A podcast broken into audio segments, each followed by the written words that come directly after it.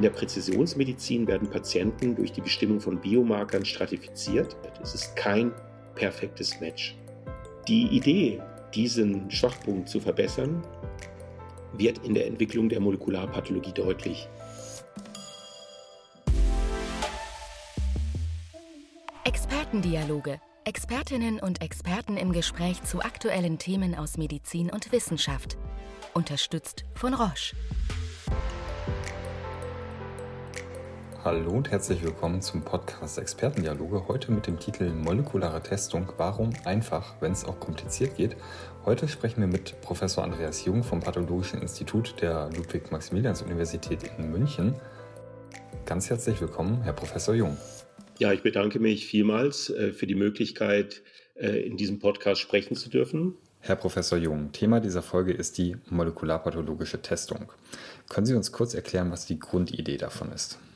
Das Ziel der pathologischen Diagnostik ist ganz allgemein die Klassifikation von Erkrankungen in speziellen Tumoren oder Gruppen, Entitäten. Das heißt, die Idee dahinter ist, dass sich gleiche oder identische Entitäten ähm, ähnlich therapieren lassen. Und wie erfolgt die Testung? Und wenn Sie mal in der Zeit zurückblicken, wie haben sich da die Testungsmöglichkeiten gewandelt? Dazu benutzt die Pathologie ähm, schon seit etwa 180 Jahren Rudolf Virchow wurde 2021 200 Jahre alt, die Histomorphologie. Und auch er führte die HE-Färbung in die Pathologie ein. Hinzugekommen sind Spezialfärbungen, beispielsweise Berliner Blau, Kongorot, Passfärbung, aber auch viele andere. Und ähm, ab etwa Mitte der 60er Jahre auch die Immunistochemie, die über Aframeas und Narcane ähm, in der Entwicklung der Immunoperoxidase-Technik äh, gipfelte. Etwa Mitte der 80er Jahre ähm, kam die Erkenntnis von Bert Vogelstein von der Johns Hopkins University, ähm, dass Tumoren eine Erkrankung des Genoms sind. Und mit dieser Entdeckung ähm, zog die Genetik ähm, und auch die ähm, Idee von Signalwegen in die Tumorbiologie ein. Dieses wurde ergänzt von Stephen Baylin, auch von der Johns Hopkins, der das Epigenom, also die Methylierung von Nukleinsäuren ins Spiel brachte. Damit kamen Hybridisierung von Nukleinsäuren wie Fisch, die Fluoreszenz in situ Hybridisierung für DNA oder in situ Hybridisierung für die RNA auf die Plattform der Pathologie.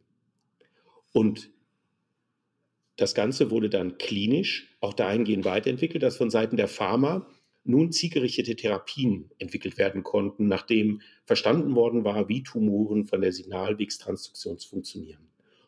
Und diese Verbindung von Therapie Ansatz auf der Basis von bestimmten Mutationen, die man als Biomarker bezeichnet, wird als Companion Diagnostics bezeichnet. Können Sie einige dieser Erfolge der molekularpathologischen Testung für unsere Zuhörerinnen und Zuhörer mal anhand konkreter Beispiele erläutern?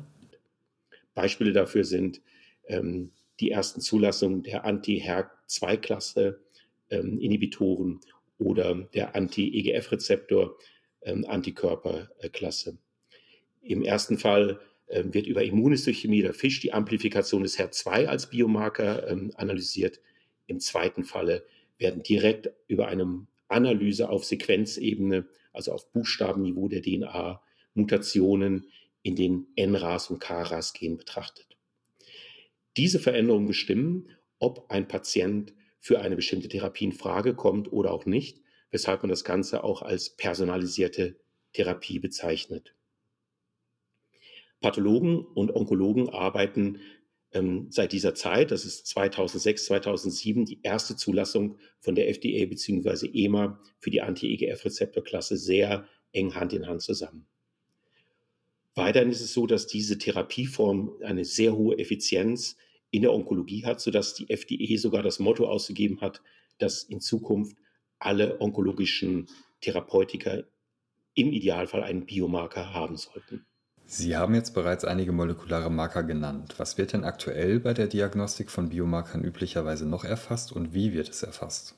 Die Pathologie bestimmt nun den Status von Biomarkern mit einem breiten Spektrum an Methoden. Dazu gehört klassischerweise, ich hatte es gerade erwähnt, die Immunhistochemie. Im Bereich der zielgerichteten Therapie ist hier die Expression des PDL1, das ist der Program Death Ligand 1, ein Molekül aus der ähm, aus dem Immuncheckpoint des Immunsystems in Form einer Immunhistochemie auch zu betrachten. Diese kann durch Fisch-Fluoreszenz-In-situ-Hybridisierung flankiert sein. Das ist äh, manchmal wichtig, um bestimmte Immunhistochemien, die unklar sind, zu verifizieren. Und dann den äh, molekularpathologischen Methoden im eigentlichen Sinne.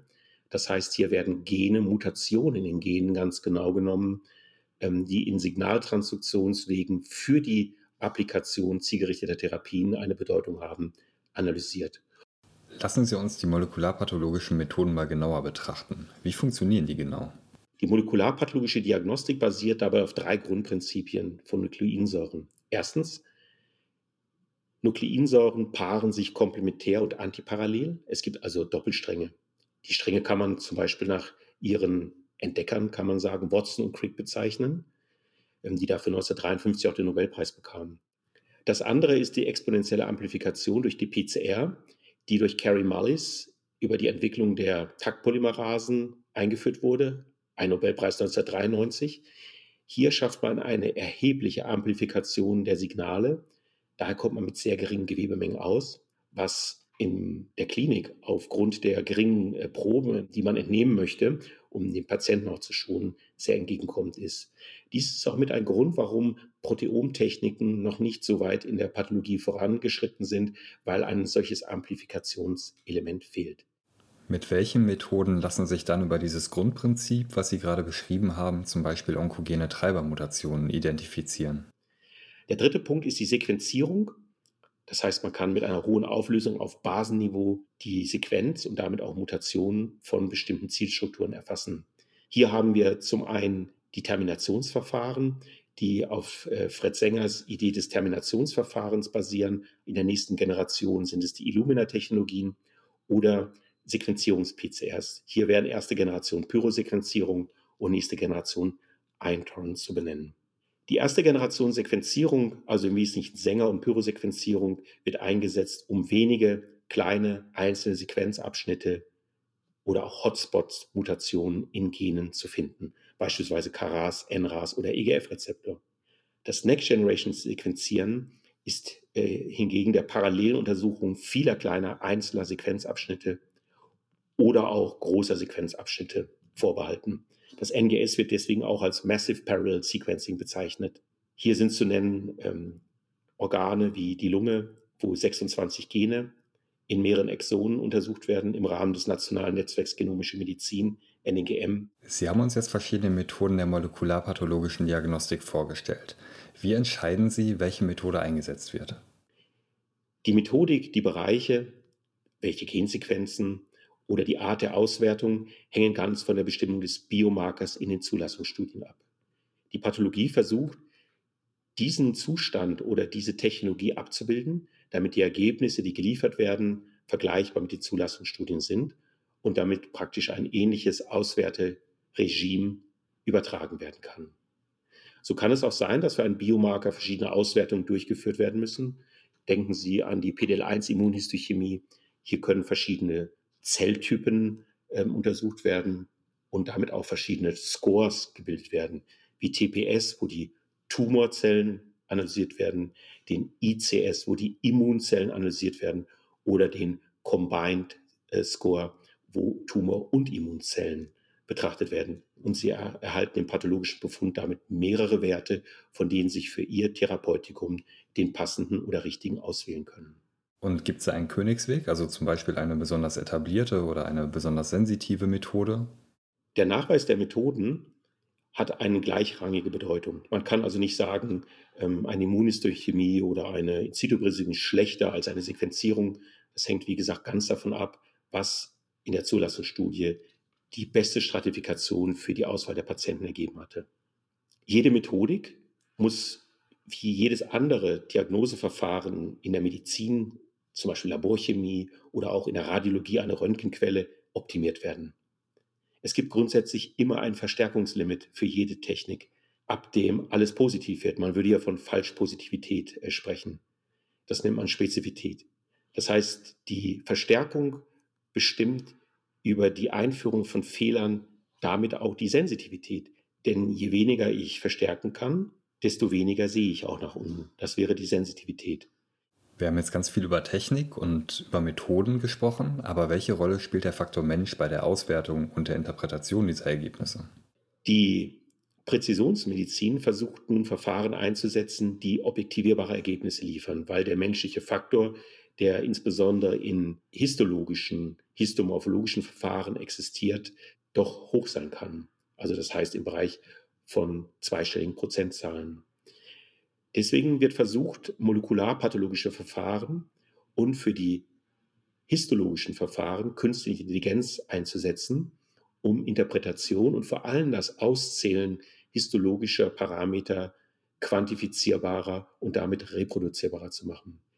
Umgekehrt muss man sich auch vorstellen, dass natürlich nicht jeder Patient, der einen Biomarker zeigt oder auch nicht zeigt, anspricht oder nicht anspricht. Auch hier ist eine gewisse Unschärfe da.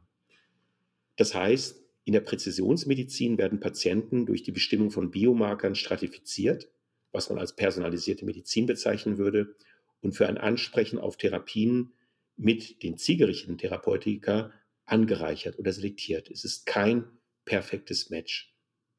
In welche Richtung bewegt sich da die Molekularpathologie? Können Sie da schon etwas prognostizieren?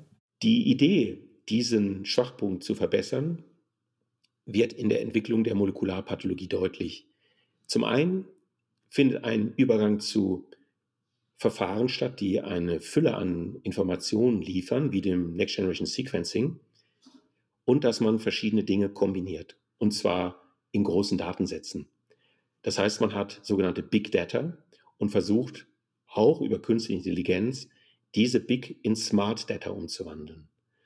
Das heißt, wir haben größere Genome, größere Areale, um so aus der Fülle an Daten, die zur Verfügung stehen, ein noch genaueres, noch besseres, noch klareres, prädiktives Ergebnis für die zielgerichtete Therapie zu bekommen.